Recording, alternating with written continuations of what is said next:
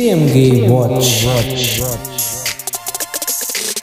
Der News Podcast des Thomas Morris Gymnasium in Elde.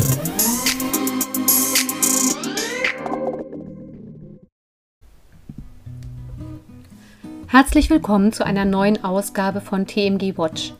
Heute ist Montag, der 18.05. Der Blick in den Kalender zeigt uns, dass auch in dieser Woche, so kurz sie auch ist, zwei wichtige Dinge ausfallen.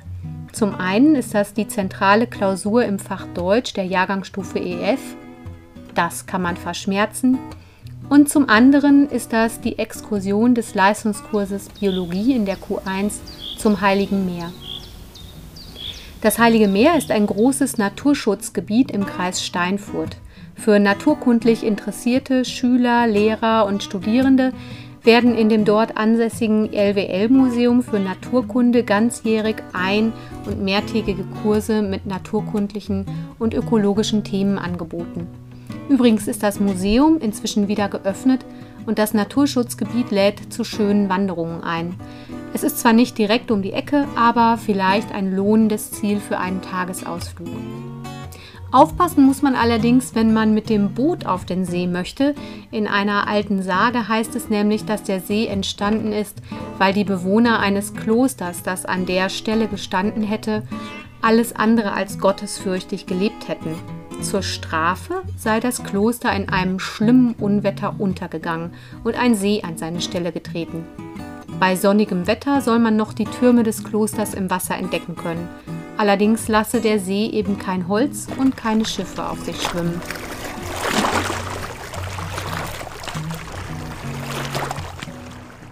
Ausprobiert habe ich es noch nicht, aber wenn ihr mal hinfahrt, könnt ihr ja berichten, was an der Sage so dran ist. Wie gesagt, die Woche ist kurz und dann geht es ab nächster Woche Montag, dem 25.05. mit dem Unterricht der EF und ab dem 26.05. auch endlich mit dem Unterricht der Sek 1 los. Den Anfang in der Sekundarstufe 1 machen ab Dienstag die Klassen 5b, 6b, 6e, 7d, 8c und 9b. Herr Dr. Herrmeier wird heute für uns den aktuellen Planungsstand einmal zusammenfassen und auch etwas zur Notengebung am Schuljahresende sagen. Erst aber gibt es Grüße aus den Neigungsfächern Theater und Biologisch sowie eine Buchvorstellung einer Schülerin der Jahrgangsstufe 5. Wir hatten schon am Freitag angekündigt, dass ihr heute mehr über die anderen Neigungsfächer erfahrt. Das Neigungsfach Theater hatte zum Beispiel noch eine Aufführung ihres Stückes in der Alten Post geplant. Ja, hallo. Erstmal schöne Grüße an die Schülerinnen und Schüler aus meinem Theaterkurs. Es ist wirklich sehr schade, dass die Aufführung nicht stattfinden kann. Wir haben viel Energie und viel Herzblut in die Produktion dieses Stückes gesteckt entdeckt.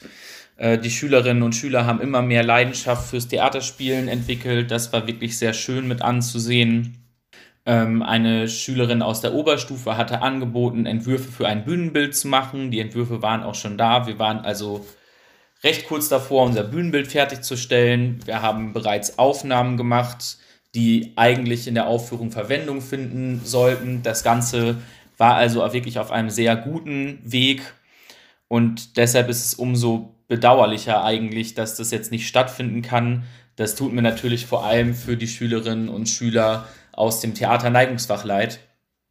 Aber ich hoffe, dass alle am Ball bleiben, denn ich habe wirklich viel Talent gesehen in dem Theaterkurs und in dem Sinne bis hoffentlich bald. Danke, Moritz. Wir wollten ja außerdem berichten, wie es den Stabheuschrecken im Neigungsfach biologisch geht. Dazu fragen wir mal Herrn Fock. Ja, also den Stabschrecken geht es wirklich ausgesprochen gut. Die kriegen von dem ganzen Corona-Trubel überhaupt nichts mit. Wäre auch irgendwie doof, weil Stabschrecken Mundschutz habe ich persönlich noch nicht gesehen. Mal ganz davon abgesehen, dass wir wirklich viele davon bräuchten. Die Stabschrecken vermehren sich nämlich wirklich ordentlich. Ich versorge dafür die Stabschrecken jede Woche mit frischen Brombeerzweigen und Wasser. Ein Gruß an dieser Stelle von mir an alle meine Neigungsfachteilnehmer. Ihr merkt, die Stabschrecken sind bestens versorgt. Vielleicht sind einige Schülerinnen und Schüler auch ihrem Neigungsfach zu Hause nachgegangen. Du meinst, dass sie sich jetzt um die Tiere und Pflanzen im eigenen Garten kümmern, statt um die Stabheuschrecken? Ja, zum Beispiel. Oder dass sie Rezepte aus dem Neigungsfach Kochen zu Hause nachkochen, so wie Ella aus der Jahrgangsstufe 6. Pfannkuchenrezept. Zuerst müssen Sie vier Eier schlagen und 120 Gramm Zucker hinzufügen. Dann zwei Tassen Mehl hinzufügen, aus diesem Teig kneten und einen halben Liter Milch hinzufügen. Sie müssen alles zu einer homogenen Masse mischen und alles, was bleibt, ist in einer Pfanne zu braten und ein köstlicher Frühstück ist fertig. Guten Appetit! Danke, Ella. Ich habe es gleich ausprobiert, schmeckt wirklich köstlich. Nicht nur aus den Neigungsfächern gibt's was zu berichten, auch der Unterricht geht weiter. Mia aus der Jahrgangsstufe 5 stellt euch das Buch Vorstadtkrokodile vor, das die fünften Klassen in diesem Jahr gelesen haben. Hallo, ich bin Mia Schmidt aus der Klasse 5D. Ich möchte euch eine Buchvorstellung präsentieren. Es handelt sich um das Buch Vorstadtkrokodile. Zunächst in Kürze der Steckbrief. Titel Vorstadtkrokodile. Autor Max von der Grün. Hauptfiguren Frank, Hannes, Kurt, Maria und Olaf. Ort der Handlung Papageiensiedlung eines Vorortes einer Kleinstadt im Ruhrgebiet. Zeitpunkt Sommer vor circa 30 Jahren. Darum geht es, das Buch erzählt von einer Kinderbande, die auf der Suche nach Einbrechern ist. Jetzt komme ich zum Inhalt. Das Buch Vorstadtkrokodile erzählt von einer Kinderbande, die auf der Suche nach den Einbrechern in einem Vorort einer Kleinstadt im Ruhrgebiet ist.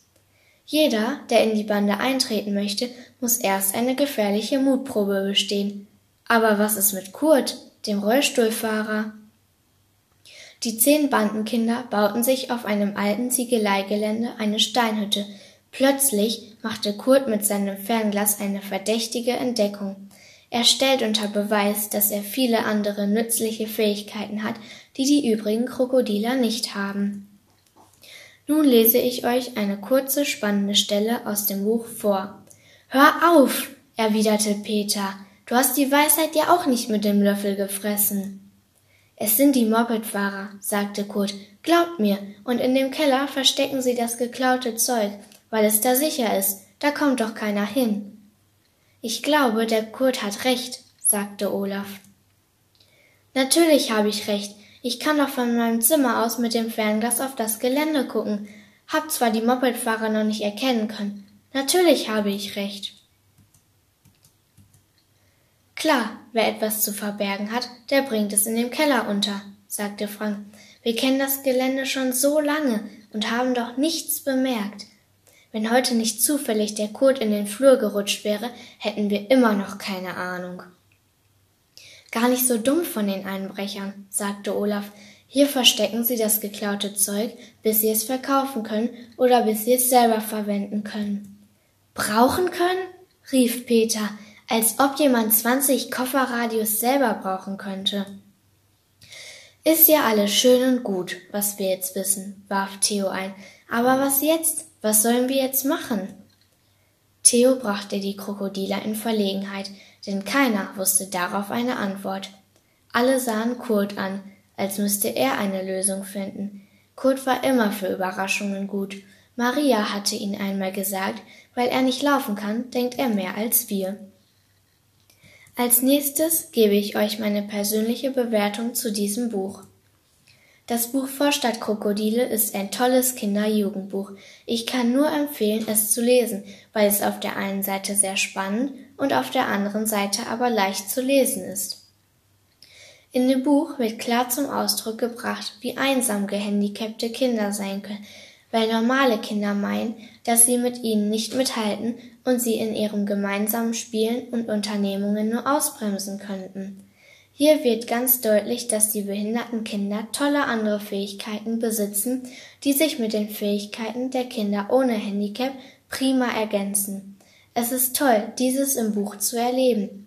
da die meisten Kinder solche Erfahrungen nicht machen können und somit häufig falsche Vorurteile haben. Nebenbei wird auch noch das Thema der Ausländerfeindlichkeit behandelt, was auch heute noch aktuell ist. Wer aber überhaupt nicht gerne liest, kann sich dann auch den Kinofilm Vorstadtkrokodile aus dem Jahr 1977 oder die Neuverfilmung aus 2009 anschauen. Vielen Dank an Frau Ulrich und Frau Baum für das Zusammenstellen der Infos aus den Neigungsfächern und danke dir, Mia, für deine sehr ausführliche Buchvorstellung. Wie angekündigt folgen nun die Informationen unseres Schulleiters zu den nächsten Schulwochen. Im Moment erreichen uns ganz viele Anfragen.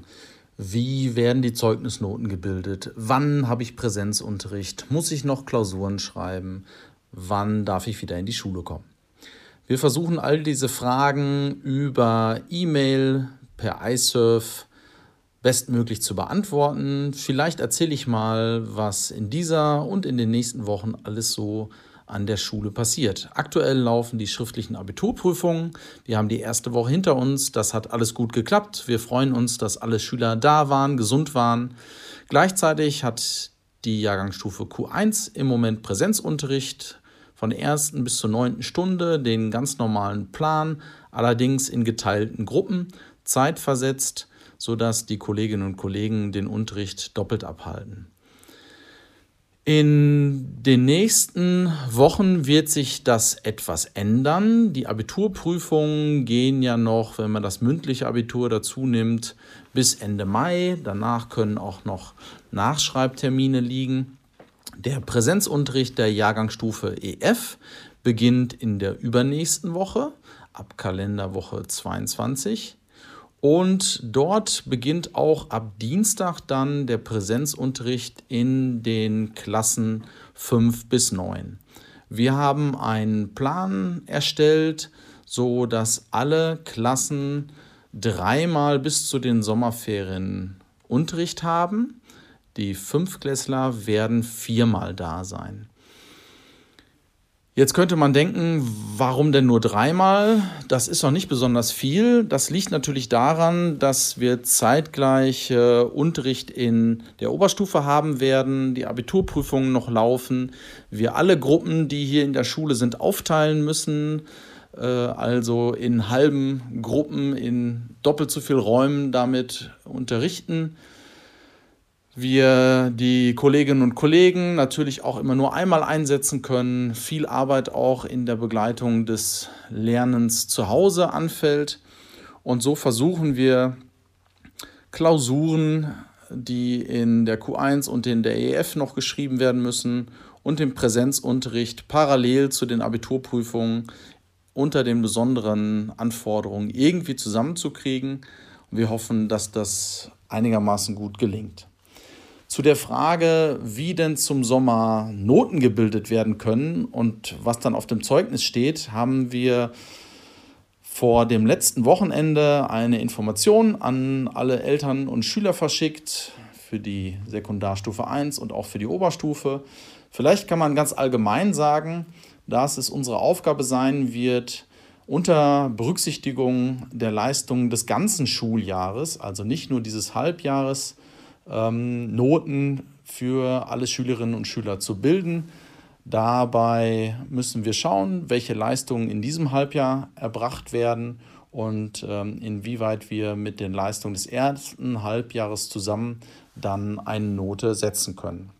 Auch die Leistungen während des Lernens auf Distanz können positiv einbezogen werden. Nicht zum Nachteil, aber wer sich da besonders äh, toll eingebracht hat und Leistung erbracht hat, das dürfen wir positiv für die Schülerinnen und Schüler ähm, berücksichtigen. Und an der Stelle sage ich vielleicht auch einmal, dass ich von vielen Kolleginnen und Kollegen die Rückmeldung bekommen habe, dass sich ähm, die Schüler sehr engagiert mit den Aufgaben beschäftigen, ähm, die Motivation doch hoch ist, eine möglichst gute Leistung abzugeben und dass ich das ganz toll finde, dass das jetzt schon über so eine lange Zeit ähm, so gut funktioniert.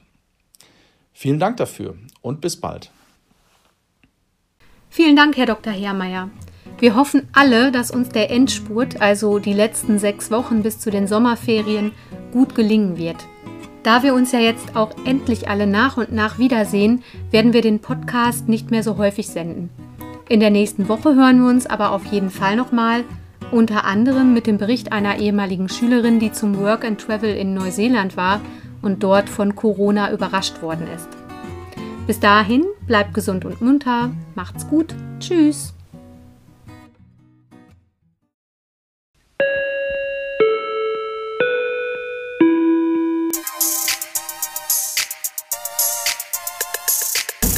TMG Watch. Der News Podcast des Thomas Morris Gymnasium in Elde.